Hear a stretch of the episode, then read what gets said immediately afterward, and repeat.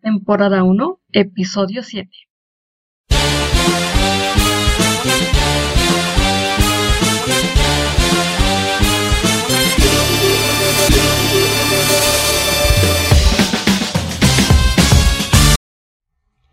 Me da mucho gusto darles la bienvenida a este nuevo episodio en el cual ya hace tiempo les quería compartir y bueno, estos consejos se los quiero explicar de una forma más cercana y personal porque miren, en el mes de enero de este año del 2022 me gradué y estuve analizando cuáles fueron esos consejos o más bien trucos que me han ayudado a llegar al final de mi carrera y que actualmente sigo poniendo en práctica en otras áreas de mi vida. Y bueno, ahora les quiero compartir el primer consejo, el cual es no te desanimes. Miren, yo anteriormente no se los había comentado, pero yo antes de estudiar la ingeniería en sistemas, estaba estudiando la ingeniería en software. Miren, por el motivo que me salí de la carrera fue por económico y también en ese momento se me complicaron algunos problemas familiares y la verdad ya llevaba como un año y medio de carrera y para mí sí era bastante largo el camino, pero llegué en un momento como que a desanimarme de que si iba a terminar la carrera, si algún momento le iba a ingresar de nuevo. Y créanme que después de un largo tiempo empecé a trabajar y estudiar, porque la verdad que soy una de las personas que siempre está activa haciendo muchas cosas, empezando cosas nuevas. Pero después del tiempo, créanme que trabajar y estudiar fue lo mejor que había pasado, porque empecé a empezar de nuevo con, con esa decisión de terminar lo que quería. Y al momento que entré a trabajar y a estudiar, se vino otro reto más para mí, que fue el siguiente. En mi trabajo me dijeron que me tenía que decidir si por el trabajo o la escuela. Y la verdad para mí fue un shock porque dije, no, porque si dejo una cosa no realizo la otra. Y la verdad que sí me desanimaba un poquito porque dije, ¿cómo, cómo puede ser posible si he estado muy bien en mi trabajo, en la escuela muy bien? Entonces pues yo la verdad sí me aferré a las cosas, pero obvio que tuve que hablar con las personas de mi trabajo, eh, también mostrarles que no me estaba haciendo guaje en la escuela ni en mi trabajo, y créame que al momento de estar mostrando lo que estás haciendo y lo que vas haciendo en tu proceso, eso es lo que te va a ayudar a, a que confíen en ti, en tu trabajo y en tu persona. Entonces, Aquí yo les doy como consejo de que nunca se desanimen en sus cosas, eh, nunca los hagan dudar de lo que puedan llegar a ser. Y este es un punto muy importante que no tienen que dejar de pasar, no desanimarse, tienen que, seguir y, y dando por más. El siguiente truco que les quiero compartir es visualización de metas. Yo sé que a veces nos cuesta trabajo cumplir o terminar la meta que nos propusimos en todo el año, pero créanme que cuando tú visualizas tus metas corto o a largo plazo, eso te va a ayudar a organizar tus proyectos, tus habilidades, tus hábitos. Y esto te va a motivar a seguir una meta y luego te vas a ir a otra meta y así sucesivamente. Por ejemplo, yo visualizo que quiero hablar inglés, ¿no?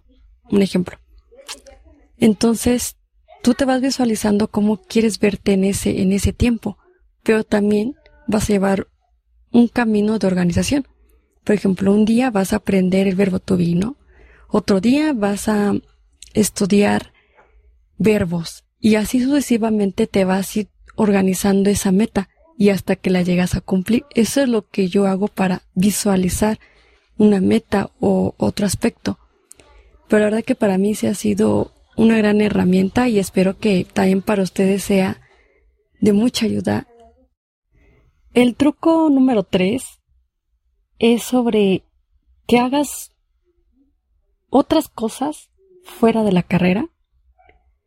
Esto incluye capacitaciones, proyectos. De hecho, por ejemplo, yo me estoy lanzando a crear contenido, a crear eh, estos episodios que para mí han sido un reto que nunca imaginé llegar a tener. Y la verdad que cuando tú te empiezas a lanzar a cosas nuevas, que sales de tu zona de confort, te llega gente que tú nunca te imaginas que puedes conocer.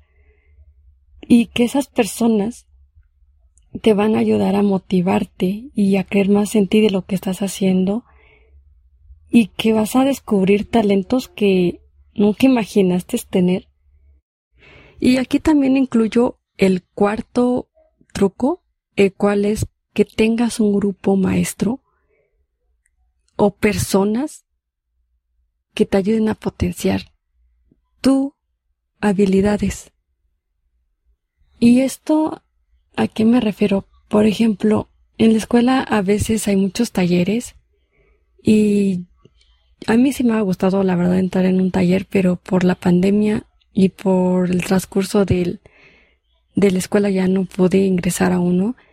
Pero créanme que a veces en esos grupos te puede salir una oportunidad grande o de llegar a empaginar en un proyecto grande de, la escuela y, eso te puede jalar pues a otro objetivo y de ahí se hace algo, pues, algo choncho, algo grande con otras nuevas personas y eso te, te va a motivar a, a seguir por otras cosas.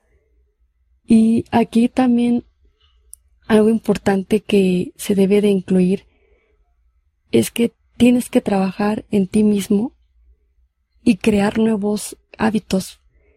La verdad que cuando tú creas nuevos hábitos eso te va a ayudar bastante. Yo la verdad les recomiendo que hagan ejercicio, alimentesen bien, eh, trabajen en, también en meditar porque créanme que para mí agregar estos nuevos hábitos me han ayudado bastante en, para controlar o balancear mis, mis actividades, que creo que es algo que también deberíamos a veces trabajar en otras áreas.